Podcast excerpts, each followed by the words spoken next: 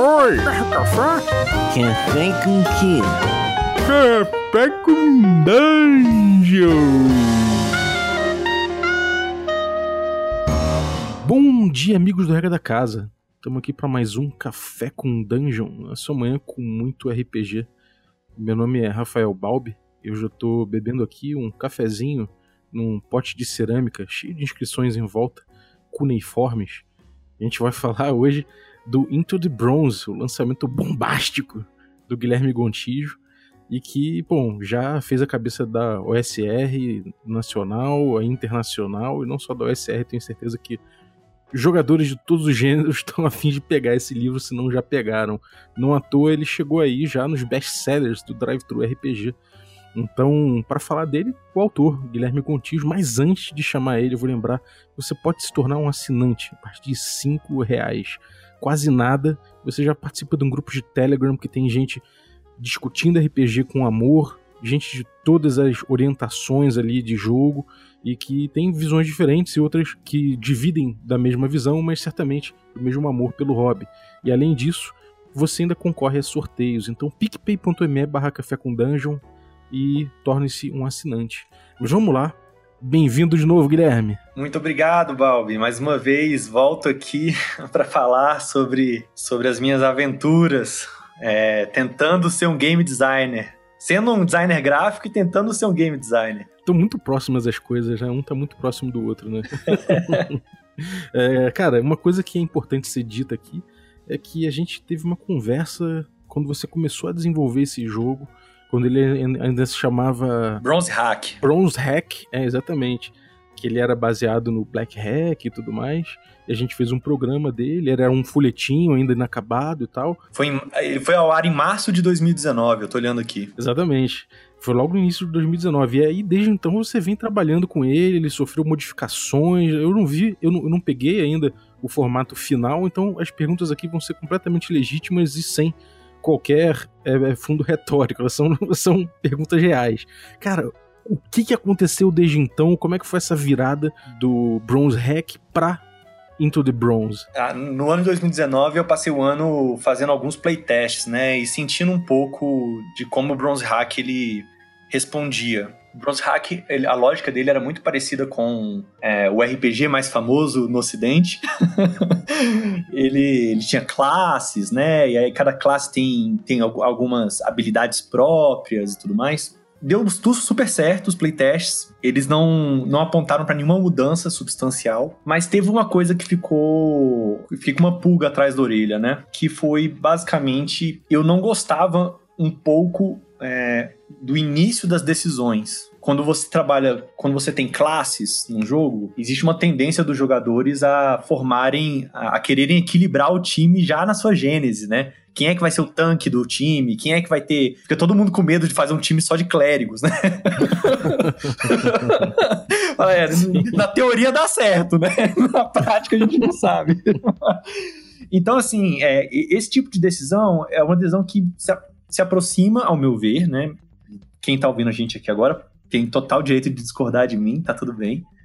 Mas se aproxima muito do, do que eu vejo nas decisões dos videogames, assim, de, de jogar para ganhar, sabe? Uhum. Vamos tentar ver, fazer, fazer um time aqui que seja equilibrado a ponto de que a hora que. Eh, no gap de um jogo de um personagem, o outro vem lá e e preenche esse gap, e, e aí a gente vai fazer esse time super equilibrado pra gente ir até o final e vencer o jogo, né, de alguma forma. Um rolê de otimização, né? É, eu não acredito muito bem nesse negócio de vencer o jogo, né? No caso de RPG, a gente tá indo pra gente criar o jogo, né? Os, os jogadores criam o jogo junto com o mestre ali. Para mim isso me incomodava um pouco. Outra coisa que me incomodava era a ideia de você ter que ler demais.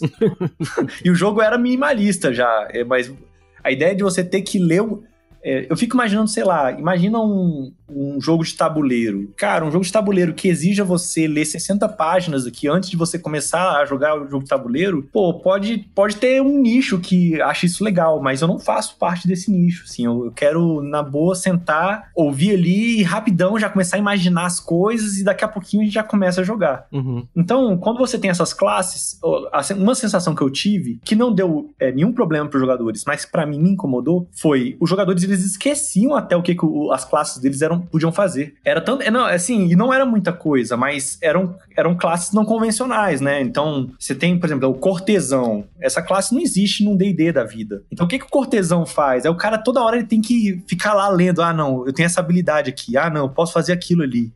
Ah, e se eu, eu, eu tenho, sei lá, um bolo de mel. O que, que eu posso fazer com um bolo de mel?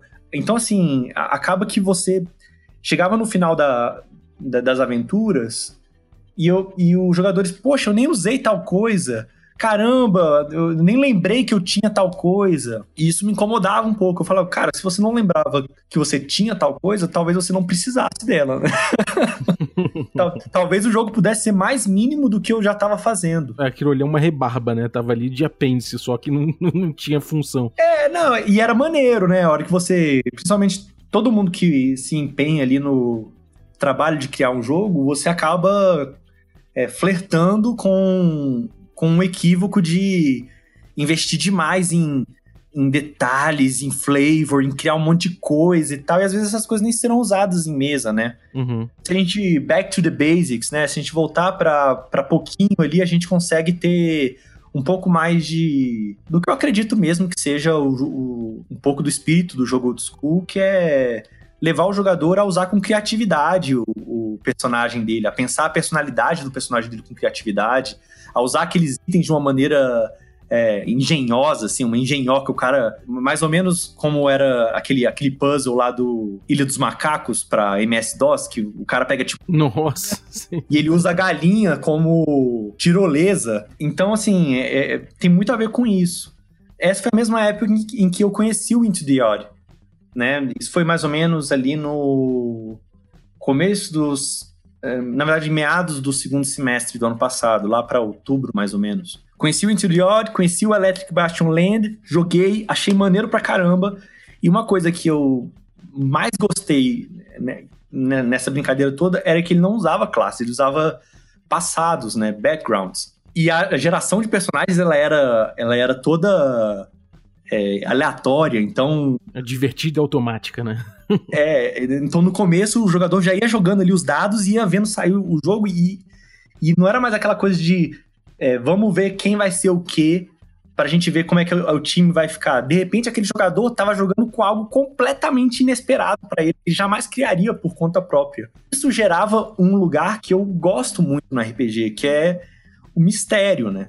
Não só o mistério da dungeon que a gente vai explorar, do, do mundo aberto que, a gente, que os personagens estão, mas o mistério de quem são os personagens. Ele, ele não vem ele não vem pré-concebido da cabeça do, do jogador, sabe? Ele não passou ali. é, qual- é, qual era o nome daquele DM, que era um DM que tinha 10 páginas de DM Artas. DM Artas? Clá- Clássico brasileiro, DM Artas. Ele não tinha é, aquela coisa do DM Artas, sabe? De 20 páginas de background pra criar o personagem. Não, o, o cara podia fazer isso. Ele saiu muito frustrado, porque ali na rolagem ele já ia sair completamente diferente do que ele estava imaginando. Ou então, se ele desse sorte, ele ia cair exatamente no que ele estava imaginando, mas é raro, né? Então, pra mim, isso era muito legal, assim. É, o Into the Odd, ele nasceu... O Into the Bronze, ele nasceu muito disso. Porque eu fiquei pensando, assim... Cara, aventureiros no, na, na, na Era de Bronze... Eu, eu não curto muito essa ideia do... é, eu acho que não faz sentido, na verdade, essa ideia do herói na Era de Bronze. Apesar de ter todos os contos heróicos e tudo mais, mas na prática mesmo, talvez eu, eu queria uma coisa um pouquinho mais pé no chão, apesar da gente estar falando de minotauros, de cobras gigantes e tal, mas os personagens em si, eu achei que seria mais interessante se eles fossem pessoas comuns da, da Suméria, um pouco na linha do, do DCC, assim, sabe? Pessoas comuns que tiveram passados comuns e que estão ali é, querendo, querendo é, alcançar a glória da Era de Bronze. E, e, cara, assim, dentro, é dentro dessas suas inspirações novas, né?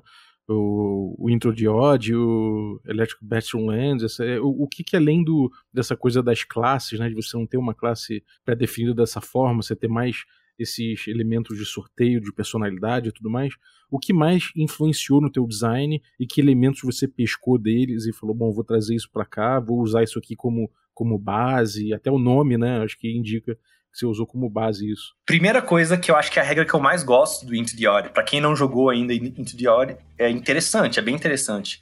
A regra que eu mais gosto dele é ataque sempre acerta. Então, não tem teste para você atacar. Você já rola o dano. E aí ele funciona mais ou menos como é, funciona o, Cthulhu Dark, assim. Dependendo de quanto sai de dano no dado, a gente narra algo, o que, como é que foi essa ação, né? Então, sei lá, se num um D6 saiu um, a gente pegou de raspão e você tropeçou no meio do caminho do golpe, sabe? Ou se pega seis, sei lá, você. O, golpe foi certeiro e o, o, inimigo ficou preso num ramo de, de oliveira enquanto ele tava correndo e você deu um, sei lá, uma, um golpe de adaga na panturrilha dele, alguma coisa do tipo. Não somente isso, como a regra de ataques, de danos, elas. O, todos os danos, e isso aqui é uma coisa própria do Into the Bronze eles causam um D6 de dano. A única diferença entre os danos é quando que o dado explode. Então, quanto mais poderosa a arma, ou quanto mais poderoso o ataque, antes o dado explode.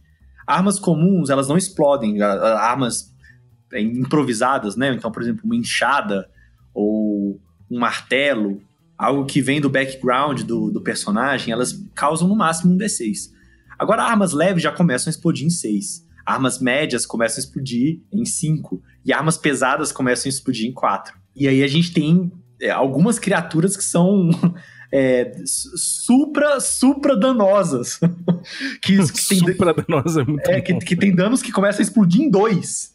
E, e, não é, e não é na primeira rolagem, em qualquer rolagem. Então, beleza, o cara tirou 6, rola de novo. Ele tirou 3, rola de novo e vai somando. O que que o dano sempre ataca, o que que o ataque, ataque sempre acerta causa? Ele causa. O jogador pensa duas vezes antes de começar uma, uma batalha, sabe? Uma batalha realmente é mortal, ela não é, não é guerra como. Né, como batalha como esporte, né? Batalha como guerra, assim, não é ah, vamos aqui fazer é, fazer esse golpe incrível aqui, porque se você se aproximar de um de uma criatura é muito muito capaz que você vai sofrer um dano. Você vai sofrer dano. Qualquer combate que você entrar, você vai sofrer um dano. Isso é certo. Uma das coisas que veio do Into the Odd também é que você tem um D6 de Hit Protection, HP, e a partir do momento que você perde esse 1d6, você começa a subtrair da sua força. Cada vez que você subtrai da sua força, é o que eles chamam de um. É um, é um dano. Deixa eu ver qual foi o termo exatamente o termo aqui usado. Dano. Eu ia falar dano crítico. É dano crítico, exatamente. Cada vez que você sofre um dano crítico, que é o ataque já perdeu todo o seu HP e agora tá tirando o seu score do, da força, você tem que rolar um save or die, que é um D8. E aí cada um deles tem um, um, um tipo de coisa que pode acontecer. Então, sei lá, por exemplo, se tira dois, o resultado chama marcas do passado. Você ficará com uma cicatriz permanente invisível no corpo. Role um D6 e descubra onde. Aí tem rosto, braço, perna, mão, peito ou pé. Até subir de nível, você rola é, vontade, né? Que é mais ou menos a habilidade social, tipo carisma com desvantagem, até que você suba de nível. Todas as suas rolagens de, de vontade são com desvantagem. Basicamente, é, é, isso que eu herdei do, do, do Into the Odd. São apenas três é, atributos, né? Força, destreza e vontade. Quase um, um save, né? é um save, mas é um save, porque se você tira oito, você morre. Então, o, o, é o último resultado. Morreu. Você descreve seus momentos finais e faz deles dramáticos.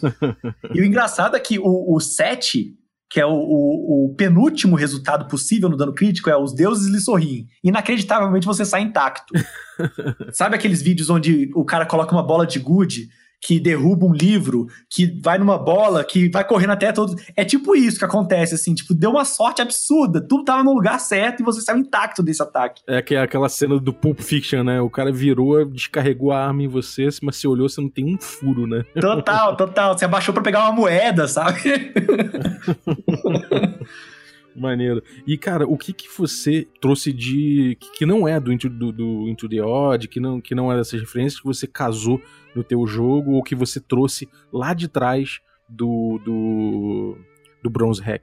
Quando eu comecei a, essa adaptação do Into the Bronze, a primeira coisa que eu fiz foi ver o que, que eu poderia aproveitar, né? Grande parte do, do que era classes antes e itens das classes antes entrou dentro de alguns backgrounds aqui então você ainda, você ainda consegue ser o equivalente. Você ainda consegue ser um cortesão, por exemplo, aqui dentro. O, o sistema mágico eu herdei de lá também, que era por palavras mágicas e permanece sendo por palavras mágicas. Hoje ele funciona é, mais parecido com o White Hack. O jogador fala o que, que ele quer, como que ele quer combinar essas palavras mágicas. Na verdade, deixa eu explicar como é que funciona, né? Talvez quem esteja ouvindo não ouviu o episódio do Bronze Hack. Basicamente, dos, dos, backgrounds, dos 36 backgrounds, 6 têm acesso às palavras mágicas. São entonações, na verdade, entonações mágicas. E aí, você, basicamente, quando você tira, você tem acesso a elas, você rola 2D20 no começo, né, do, do seu personagem, da criação do seu personagem. E aí você ganha essas duas, você descobre essas palavras mágicas. É, é algo do tipo, no seu passado, você, o seu estudo te, teve acesso a isso, né? Então, por exemplo, deixa eu ver aqui quais são as, os backgrounds que têm acesso a isso. Um arquivista tem acesso às palavras mágicas. Um eunuco tem acesso às palavras mágicas. Um matemático tem acesso. O astrólogo tem acesso o escriba tem acesso e o tapeceiro tem, tem acesso também às palavras mágicas. Então, seu passado nessas profissões acabou fazendo você entrar tão dentro da linguagem, né, que é o principal, a principal característica da, da, era, da, da era de bronze ali, da Suméria, é a, é a criação da linguagem, né, da escrita. Você, você conseguiu ter essas, essas palavras encantadoras, né? Então, eu, dou um exemplo aqui no livro. Ó. A gente pega as palavras ossos e vento. Vamos dizer que o jogador escolhe aplicar ela com uma chuva de crânios de pássaros, cai sobre o inimigo, causando um D6 de dano. Isso pode custar ao. O mestre pode virar e falar pro jogador o seguinte: beleza, isso te custa 2 HP. Você topa? Beleza, eu topo. Ele vai lá, arrisca 2 HP, é, custa um pouco da vida dele fazer é, é, falar essas palavras nas entonações sagradas. Por outro lado, talvez ele, ele decida aplicar a, as, as palavras como o inimigo levita e tem sua coluna vertebral arrancada do corpo, causando a morte instantânea. Isso, se eu fosse o mestre, eu ia comer todo o HP do personagem e talvez até um pouco de força, ainda pedir um save or die no final. Mas a, a, ideia é justamente que o, o jogador tem essa liberdade modular de pegar as palavras dele e falar, poxa, eu acho que essas palavras poderiam se encaixar bem nessa situação aqui e, e interpretar elas com qual é o efeito mágico dessas palavras. Isso veio também lá de trás, do, do Bronze Hack. Uma coisa nova que surgiu também é que eu coloquei regras para artesania e para construção de edificações. Então, é, alguns backgrounds têm acessos à artesania e outros backgrounds têm acesso a edificações. Então, por exemplo, se você for coveiro, você tem acesso a edificações a partir do nível 2. Se você foi construtor, de barcos também. Se você foi tapeceiro, além das palavras mágicas, você pode fazer artesania. Oleiro também. Carpinteiro. E elas são super rules light, né? Elas são super levinhas as regras. Então, ele, ele vai traçando como que funciona. Se você quiser criar uma arma, dependendo de onde ela explode, tem um número de, de, de matérias-primas básicas que você tem que ter e tudo mais. Pô, bem maneiro, cara. Isso deve estar muito doido. Você tem um sistema, então, que, é, que pelas tuas próprias palavras, ele é minimalista, né? É um sistema que é minimalista e old school. Você, você tem as duas coisas que você botou aí bem claramente. É, dentro disso, é importante, então, você ter o sistema como uma caixa de ferramentas, né? Ele é, ele, ele é uma ferramenta para você mexer e, por ser minimalista, até ele não consegue é, ter toda a experiência pautada ali, ali, ali dentro, né? E quais foram as lacunas que você escolheu deixar Assim, que, ou como você tratou as lacunas do teu jogo? Essa foi uma das, um dos motivos que me levou pro Into the Odd, me tirou do Bronze Hack. Eu não suporto escrever lore. e eu não suporto ler lore também. assim, não, eu, eu, até suporto, mas se for uma coisa pequena, sabe? Sei lá, numa revista, numa Dragão Brasil, uhum. aí tem lá uma coluna escrevendo sobre alguma coisa que eu posso falar no jogo, beleza. Agora um um calhamaço de livro com um monte de detalhes dos deuses que fazem isso, das regiões e qual é a geologia das regiões. Isso para mim é, é assim, não, não, faz sentido, porque na verdade eu não vejo sentido em falar de cânone num jogo de faz de conta, sabe? Cada mesa tem a sua própria história, tem as suas próprias terras de bronze. Então, a, a graça do RPG é justamente essa, que você e seus amigos ali, vocês é que criam o seu, seu cânone próprio. É, isso é muito importante na experiência, principalmente na experiência old school, né, cara? Ah, total, total. Não faz sentido agora a gente ficar agora tentando agora lembrar qual que era a moeda, qual que é o câmbio da moeda que, que tal cidade aceita. então, tem uma sessão aqui no, no, no Into the Bronze chamada Hexmaker. É uma sessão de tabelas com certeza foi o que mais demorou fazer. de tudo, assim, de escrever, diagramar, foi com certeza o que deu mais trabalho. Falou de hexágono, põe trabalho em cima. Amigo. Não, deu muito trabalho. Essas tabelas aleatórias deram muito trabalho. E o que que tem nessas tabelas aí? Ela basicamente te ajuda a você criar a sua própria terra de bronze. Análogo a isso, né, paralelo a isso, a gente tem um Hex Kit próprio lá no it.io, que é um, um, um kit de, de, de hexágonos próprio para você criar para jogos do Into the Bronze. É, o Hex Kit, pra quem não manja, é, é, um, é um programinha que você. Que, que até ganhou os N's, né? Como, como uma ferramenta aí que você usa para criar mapas hexágonos. Então você fez os tiles, né? Você fez o, o... os tiles, é, as peças, né? As, é, as pecinhas. As né? texturas é. e, as, e os elementos. E, e, a, e a licença dele é, é para uso pessoal e comercial, caso você compre. Então, se você quiser comprar e usar nos seus jogos, fica à vontade. O, o, o meu editor, que é o Isaac Williams, é o, o autor do Mouse Hitter, né? Aquele que é, é tipo um Into the Odd do Mouse Guard ele a gente a gente estava conversando um pouco sobre como que como que é o Into the Odd. A gente fala muito que o Into the Odd ele é criação de personagem como world building.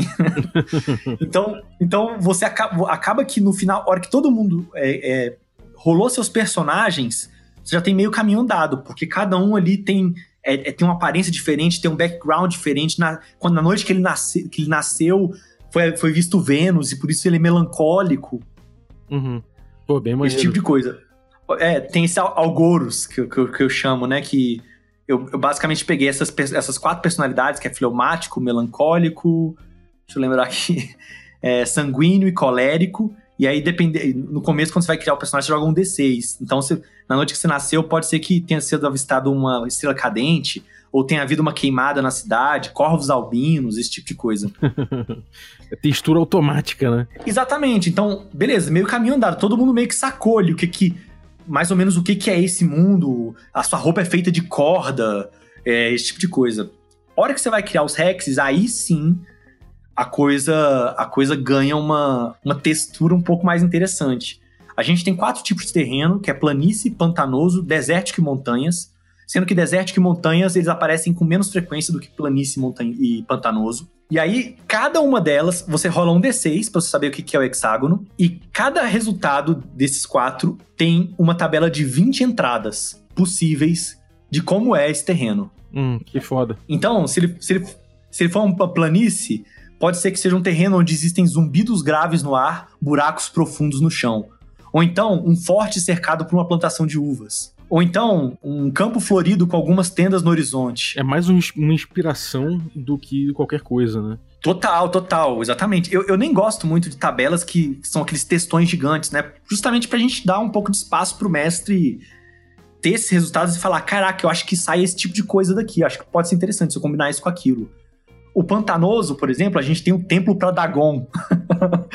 a gente tem um pântano repleto de estátuas de garças. É, ou então uma ponte que atravessa o pântano com um vilarejo em cima da ponte. É, deixa eu ver aqui mais. Nos desertos, a gente pode encontrar um monolito espelhado. o monolito é meio capa do Pink Floyd, né? Um monolito espelhado no meio do deserto. Ó, deixa eu ver aqui. É, a gente pode ter rastros que se cruzam no chão, todos terminam em pedras nas montanhas, a gente pode ter um corredor de pedra claustrofóbico, ou, ou um acampamento de guerreiras com a bandeira de um condor, é, uma tribo de artesãos que vivem dentro de rochas esculpidas.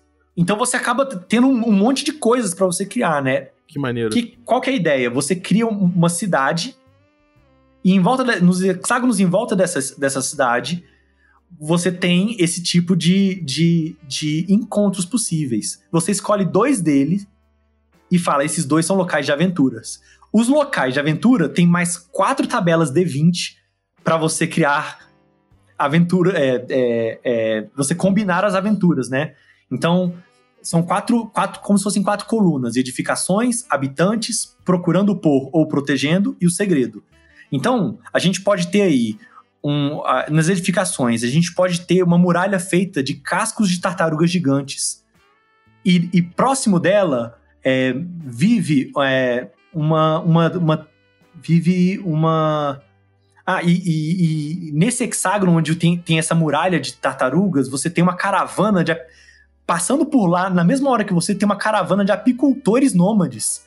Eles carregam a, as, as, as caixas de abelha em cima das carroças. Caralho. Foda.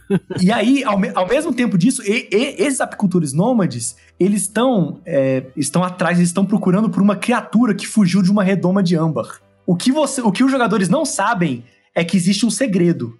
E o segredo deles é uma câmara antediluviana. Caralho, então o segredo você rola lá. Você tem um segredo que, é rolado. É, O segredo é um D6, é um D6 que tem. Então tem, sei lá, um cemitério de Néflins, por exemplo, ou sequestro e sacrifício de crianças. Caralho. Então, assim, você, você acaba criando um, é, nesses hexágonos todo um flavor que já é tipo. Caramba, que massa isso aqui já daria, daria aventuras. Mas não satisfeito com isso, se você ainda tiver dificuldade pra fazer uma, uma aventura, você pode rolar uma tabela D66 que tem aqui. Que é uma D66 com três colunas ainda. Então são como se fossem três D66, né? Que ela combina somério, problema e complicação.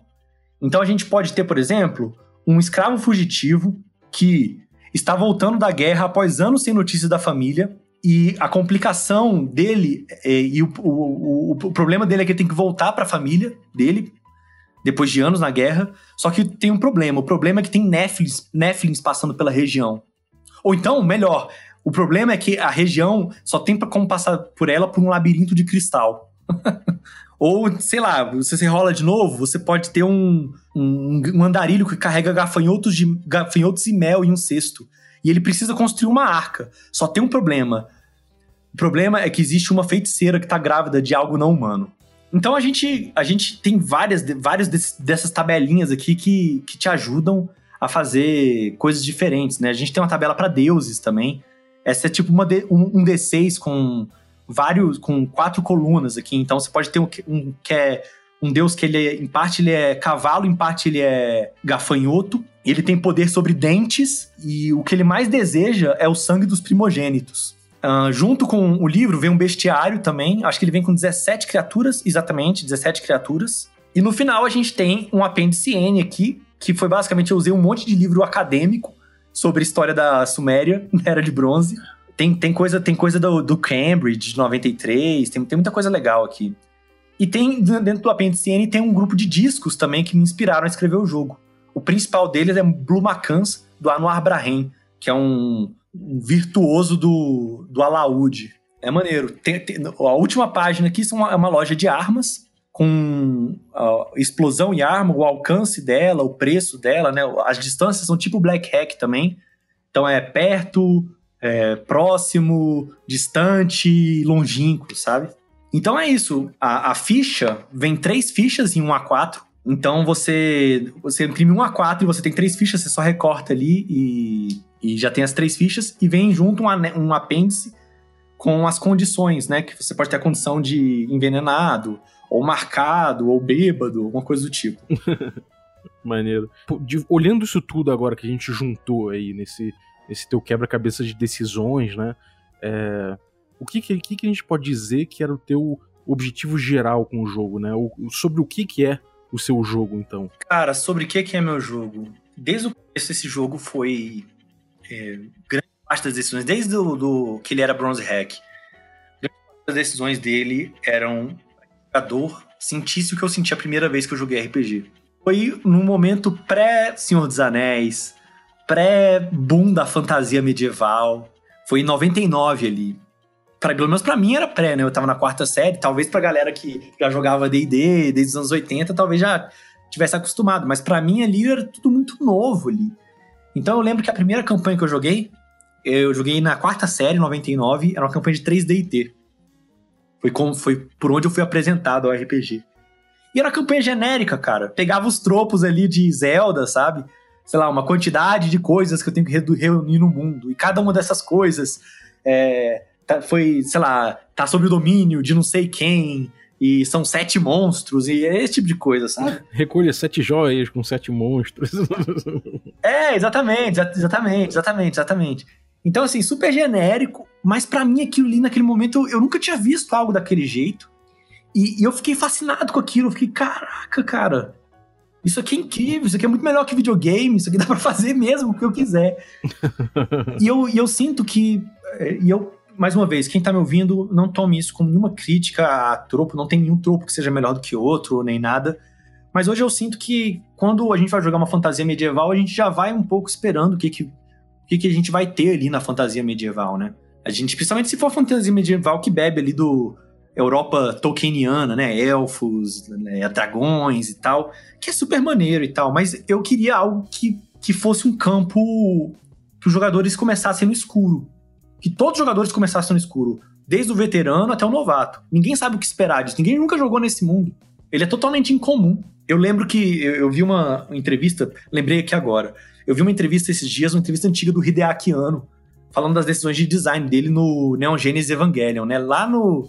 Acho até que foi. Eu não sei se foi o Gainax que fez o. O estúdio Gainax que fez o Evangelion agora, mas eu sei que a equipe dele que fez. E aí o entrevistador ele pergunta: Não, mas por que, que você usou?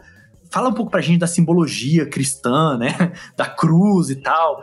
Aí ele falou, cara, sendo muito honesto, não tem nenhuma simbologia. não tem nenhuma simbologia. A gente usou o cristianismo porque lá nos começos dos anos 90, né, era, era uma religião incomum no Japão. Então é, ela gerava esse, esse, essa coisa do exótico, né, do...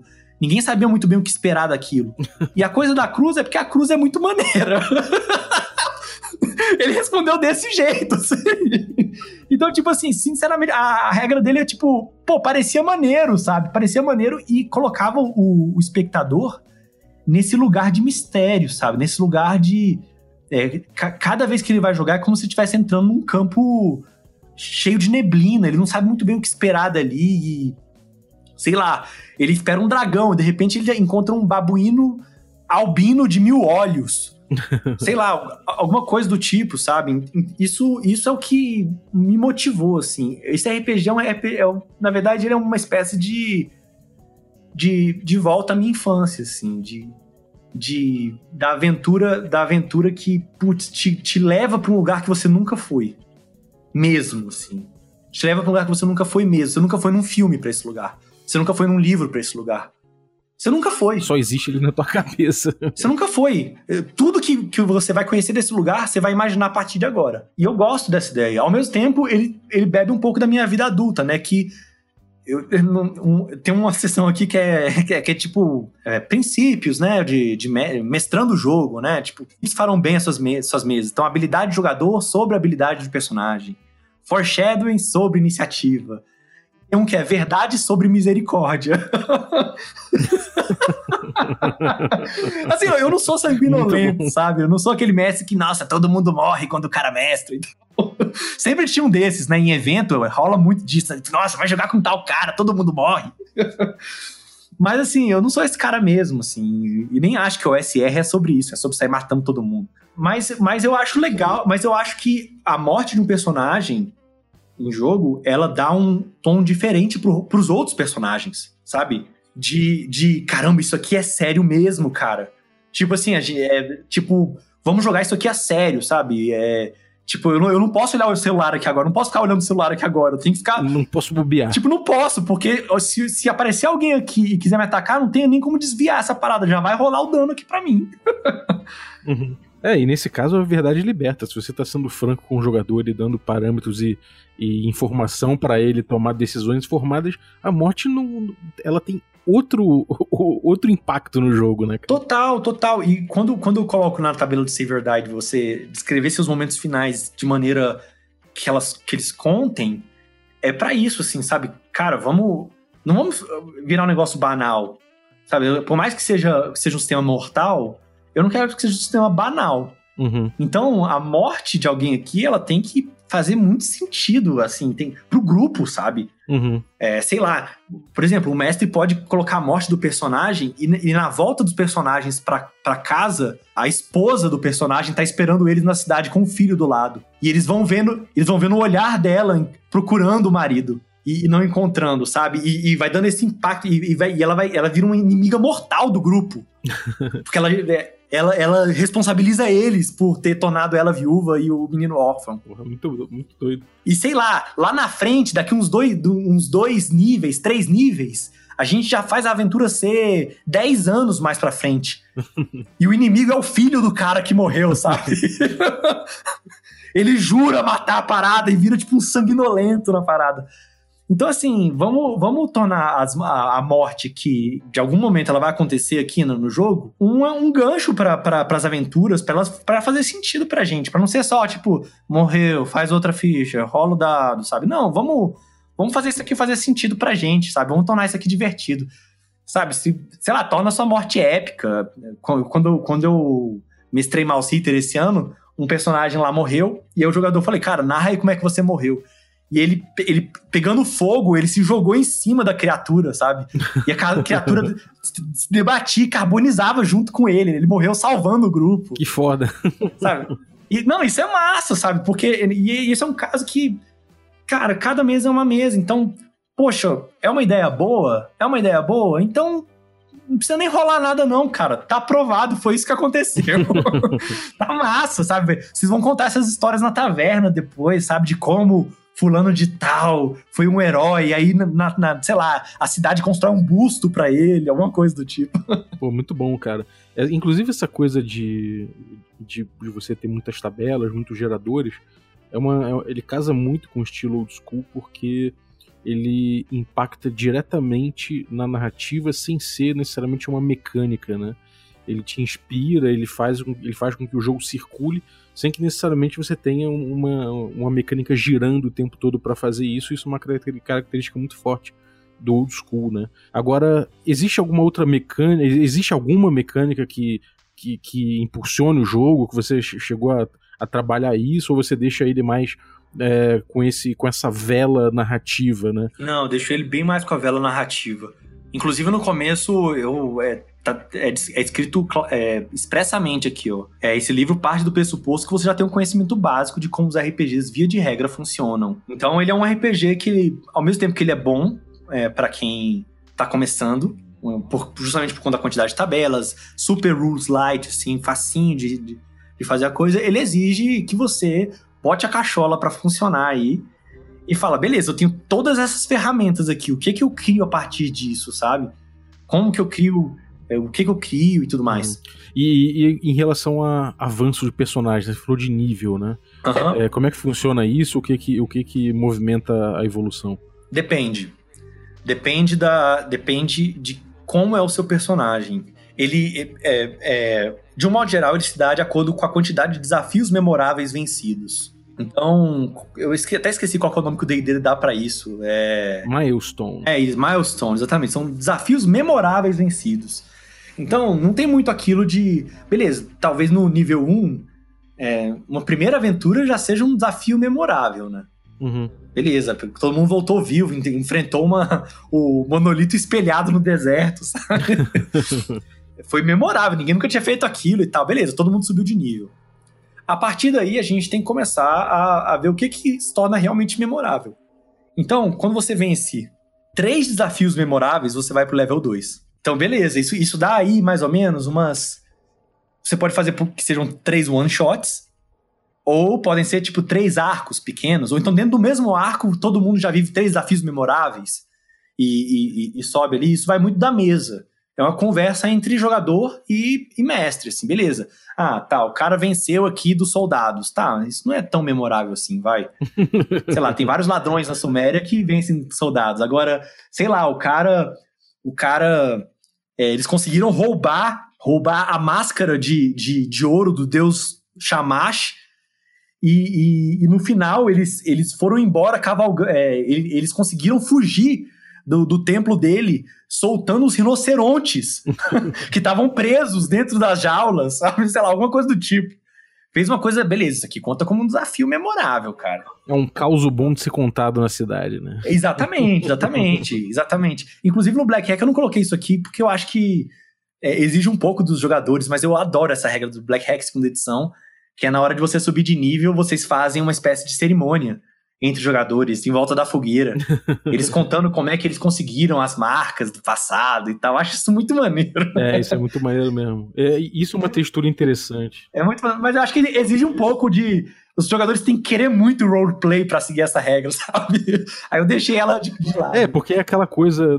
É aquela coisa da regra que se você não fizer, né, você fica uma coisa de tipo, ah, você vai deixar de passar de nível porque não fez isso? No fundo não vai, né? Então, Mas ela é legal, ela dá cor, né? Total, ela é super flavor, assim, né? Dá um sabor todo pra coisa. Pô, bem maneiro, cara. Agora, em relação a, a design, como é que isso tudo que você trouxe reflete no design, não do, do jogo, mas no design gráfico da coisa toda? Porque ele, ele pelo, pelo que eu vi que você postou nas redes sociais e tudo mais, e, e pela opinião das pessoas que pegaram até agora, ele é um deslumbre, né?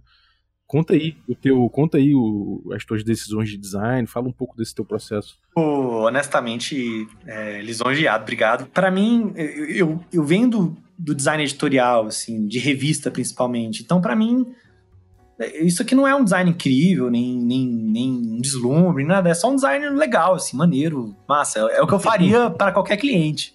As oportunidades nascem das limitações, né? Eu sei desenhar um total de, sei lá, menos dois de zero. Eu sou péssimo, eu sou péssimo. Eu, assim, eu estou, sei lá, talvez um degrau acima do boneco de palito. Isso acabou gerando em mim uma, uma necessidade, que é como é que eu vou fazer os RPGs legais se eu não sei desenhar, cara? Assim, eu, eu acho legal o white hack, né, que não tem ilustração nenhuma e tal, mas não dá para todo RPG ser isso. Então, como é que será que eu faço isso? E aí eu comecei a estudar um pouco sobre ilustrações de domínio público, sobre leis de domínio público. Para quem não sabe, antes de ser formado como designer, eu sou formado em direito. Esse sim, é, é, na verdade, a minha formação em direito eu acho que surgiu a partir de uma tabela aleatória que eu rolei no passado. eu também sou, cara. Eu também sou designer e, e advogado. E advogado não sou porque não pago, não pago a ordem. Você também, cara? sou, sou. Caraca! Caramba, que, que absurdo. Escolhemos a, a, a, a, mesmo dual class, né? Exatamente. é tipo a carta de Magic, né? Tipo, advogado barra designer.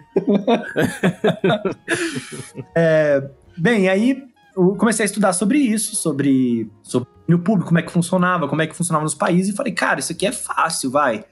Não é tão complexo assim. É, é, se você. Depois que você lê algumas horas aqui de, na, na, internet, você começa a sacar como é que funciona o domínio público e como se resguardar, né? De, beleza, acho que isso aqui rola de usar, isso aqui não rola de usar e tal. Então, todo livro ele é usado é, com arte sob domínio público. O detalhe é, eu, eu não uso ela raw, né? Eu não uso ela como ela vem para mim. Então eu acabo trabalhando pra caramba nas artes muitas vezes combinando artes de artistas completamente diferentes, de períodos completamente diferentes e, e isso vai gerando. vai gerando uma coisa muito única. A, a, a paleta cromática do, do, do, livro é toda, toda dourado e, e ocre. Então, ela tem pouquíssimas cores, assim, ela ficou um negócio bem elegante, na verdade. Eu usei também. Uma coisa que eu, que eu achei legal de usar foi as, tabela, as tabelas todas, elas têm os dados mesmo. Então elas não. Ela não, é, não tá escrito 1, 2, 3, 4, 5. Ela tem o dado D6 com o resultado 1. O dado D6 com o resultado 2. E, e as D66 tem os dois. Então tem tipo os dadinhos de 1 a 6 e do lado outros dadinhos de 1 a 6 também. Tá a instrução já ali, né? Exatamente. Então a gente. Eu, eu quis é, aproximar esse gap, porque eu, eu, sinto que existe um pouco de dificuldade, principalmente para quem tá começando, de, de conseguir entender é, é, tra é traduzir do, do jogo, jogo impresso pro jogo jogado. Tipo, como assim que esse livro é um jogo, né? Uhum. Muita gente me pergunta, caramba, você já lançou um jogo, tem para computador? Eu falo, só se for PDF, velho. Porque, assim, existe uma dificuldade mesmo. para quem nunca jogou, a gente é que é nerd de carteirinha e tal. Mas para quem nunca jogou, é um negócio meio, cara, como assim? Um livro é um jogo? E aí você escreve alguma coisa no livro? Muita gente me pergunta isso, falou, não, é, você imagina tudo. Não, mas como é que é e tal? Eu lembro que a minha terapeuta me perguntava como é, como é que funcionava isso, né? É, terapeutas sempre ficam curiosos a respeito de RPG, cara. É, não, ela, ela, ela totalmente por fora, assim, ela não faz a menor ideia do que é um RPG. E aí, não, como é que funciona esse negócio? Imaginar, como é, como é que é? Aí eu falei assim, então, eu vou te falar como é que é. Você acabou de ouvir um barulho que veio de um beco à sua direita. De longe, as tochas iluminam a cidade, que já está quase próximo de dormir. Você ouve lá de longe também um burburinho. Dentro da taverna, os cervejeiros gritando alguma coisa. O que você faz? Aí ela parou assim. Tá, a gente inverteu os papéis aqui, né? Ela falou: eu tô até com medo, tô até com medo de te responder. Eu não sei se eu vou pra esse beco ou se eu vou pra taverna. Então, assim, se, se mas assim, nesse, nesse caso, ela teve eu pra, pra chegar ali e pegar ela de surpresa e já narrar on the fly ali alguma coisa para ela, né? Mestrar alguma coisa para ela ali na, na, na tora. De um modo geral, as pessoas, sei lá, se a pessoa receber esse livro de presente, eu quero que diminui um pouco o gap. Pô, você sabe que é um jogo porque tem esses dadinhos aqui, sabe? Um, um, quando a gente jogou D66, desculpa, quando a gente jogou o Mouse Hitter há um tempo atrás, nessa mesma campanha do cara que pegou fogo e tal, é, tinha um cara que nunca tinha rodado uma tabela D66. Aí fala, caraca, kkk, é, D66, nem existe esse dado. Eu falei, não, rola dois D6 aí, animal. é só o primeira dezena, a segunda unidade. Isso, isso por si só já é um retorno ao RPG quando a gente não conhecia, né? Porque a gente fala, peraí, como é que eu rolo isso aqui? Exatamente, exatamente, exatamente. Eu acho que é um pouco do que, que o DCC quis criar com o D30, né? Aquele dado os dados estranhos. É, quis criar um pouco essa experiência nova de... É a primeira vez que eu tô rolando esse dado, que, que eu tô vendo esse dado estranho, esse dado esquisito. D24, sei lá. Então, uh, eu, eu, eu queria muito. Eu, eu vou mandar. Fica aqui a promessa ao vivo que eu vou te mandar um, um, um livro é, para você sortear pros, pra galera do, dos apoiadores do Regra da Casa. Fica aqui a promessa ao vivo. Pode cobrar. Ó, oh, rapaziada, aí, ó. Pô, brigadaço, cara. Brigadaço. O, o, o, livro, ele tá assim. É, eu, eu comentei isso no Twitter esses dias. Eu quis fazer um livro objeto. Então, ele. Se você esquecer ele na mesinha de centro, é, você não parece puramente um nerd, mas um modernista, sabe? Tipo, é cool. Você, você, você se sente Andy Warhol, sabe? Com o livro no, na mesinha de centro. É, é, um objeto de decoração da casa, o livro. Uhum. Pô, isso é excelente, cara, porque realmente o, o produto de RPG ele não precisa ter essa cara de de instrumento didático, né? A gente pega, parece aquele livro de colégio que tem ali, tudo organizadinho, da, com, aquela, com tudo alinhado à esquerda, tudo é, com, aqueles, com aqueles tópicozinhos assim, que tudo parece uma mão, um texto sem graça, né? Então, realmente, você, você trazer esse aspecto artístico para a parada, é, é, eu, acho, eu acho fundamental, cara. É, é, é, difícil você pegar hoje em dia um livro que ele não tem atrativos, né? Fora, fora o próprio fora do próprio texto, né? Então é, fica mais maçante a leitura por si só. Total. Sabe aquele livro que de fotografias que a gente deixa no centro da sala para receber as pessoas? Uhum. E ela fica vendo lá aquelas fotos e, e cada página que ela vira é um deleite para ficar olhando, caramba, que bonito isso aqui e tal. É isso que eu quis criar com Into the Bronze, assim. Se você não quiser jogar RPG, tá tudo bem, cara. você pode comprar só pra ficar olhando o livro também, tá tudo bem. Vai ter muita gente que não jogar por conta disso. é, é, é, o que eu penso, assim. É um, é um bom livro para você dar para alguém que não gosta de RPG, sabe? Ele, ele não soa como uma coisa gameista, ele soa como, como algo, sei lá, uma, uma revista ou, ou meio luxuosa até. Pô, bem maneiro, cara. Tem alguma coisa ainda que você queira falar sobre o, sobre o Into the Bronze que a gente não abordou ainda? Tem. Tem uma última coisa. Na verdade, duas últimas. Primeiro, quero é, é deixar aqui meu agradecimento ao Isaac Williams, meu editor, de Mouse Hitter. É, quero agradecer também aos irmãos Rolim e ao Bruno Prosaico, que foram quem playtestou o jogo. É sempre importante fazer playtest, cara. Essa, essa parte é essencial, cara. Total, total, total. Quero agradecer também ao William Alencar, que foi o cara que vestiu a camisa desde o começo. Uh, ele foi o tradutor do jogo para inglês. Do Crypto RPG. Do Crypto RPG, exatamente. Do Crypto RPG. Ah, meu apoiador também.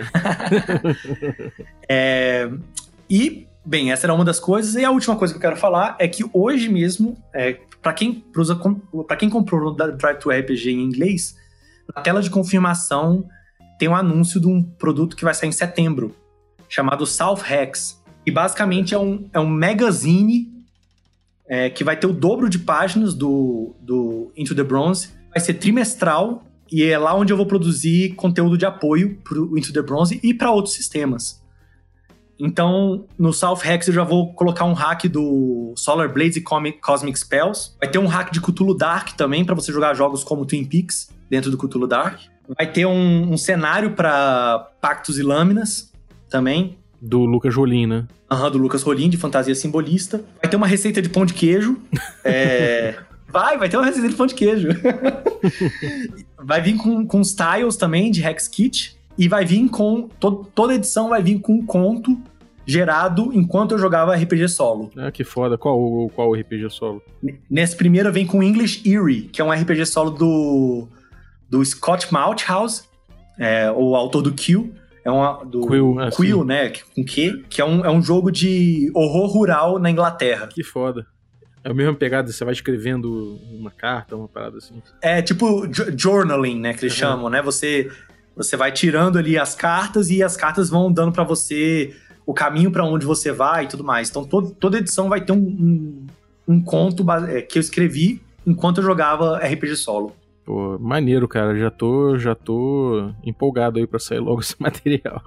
Bom, cara, então, pô, obrigado por trazer esse, esse conteúdo aí. Parabéns pelo teu projeto. Que bom que andou aí desde que a gente, a gente fez aí a, a primeira a primeira primeiro café com Dungeon. Bom ver que, que evoluiu, evoluiu rápido, né? Por um ano, né? Não é nada, mas já tem aí, é, já amadureceu, é.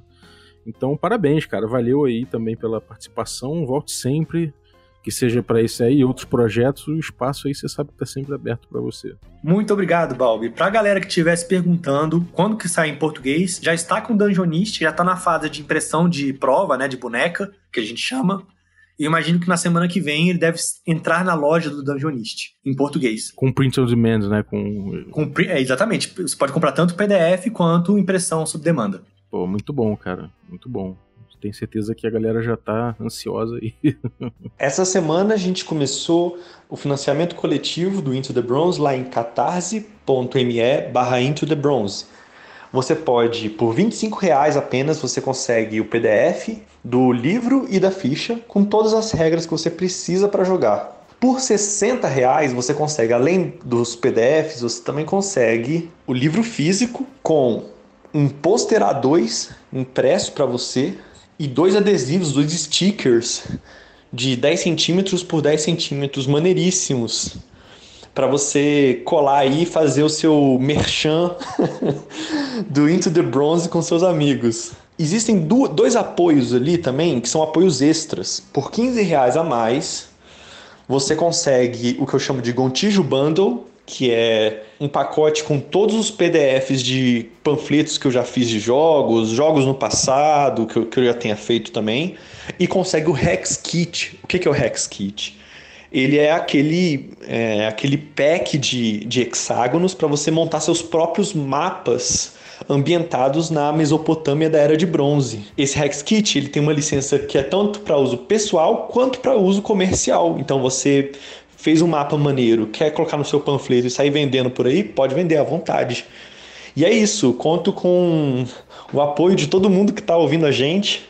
Muito obrigado, muito obrigado. Maneiro, então, cara. Pô, obrigado, então, por tudo. Valeu, cara, e sucesso aí. Tenho certeza que, Eu que agradeço. daqui a pouco já tá, já tá virando platina, já tá virando outras coisas aí no Drive-Thru RPG. Deus te ouça, irmão Balde. levante, levante seus dados, irmão. Vamos abençoar. levante esse livro. Vamos, vamos fazer esse livro brilhar ainda mais, amigo. é, hoje ele bateu o Silver Seller lá no Drive-Thru RPG. Porra, então, já, já tá funcionando. Não precisa nem de, nem de de benção, mas benção nunca é demais, né? Valeu, cara. Pô, brigadaço então. E você que ficou ouvindo a gente aí, muito obrigado também pela sua audiência. E queria agradecer aos assinantes aqui do Café com Dungeon, a galera aí Café Expresso, também a, a galera Café com Creme e os nossos Café Gourmet aí. Então, valeu, muito obrigado aí ao, ao Biratã, Augusto Lima, Ricardo Mate, Adriel Lucas, Balieiro Rodrigues, Rafael Cruz, Erasmo Barros, Abílio Júnior, Francioli Araújo, Rafael Caetano Mingorance, Xerxes Lins, Pedro Cocola, Diogo Nogueira, Ulisses Pacheco, Matheus Hamilton de Souza e Denis Lima. Galera, muitíssimo obrigado pelo apoio de vocês. E se você quiser fazer parte desse time e participar do nosso grupo de Telegram, e não só isso, mas também concorrer a sorteios, entra aí em picpay.me barra café com dungeon e escolha o plano que você que cabe melhor no teu bolso. Então isso aí, valeuzaço. Um abraço e até a próxima.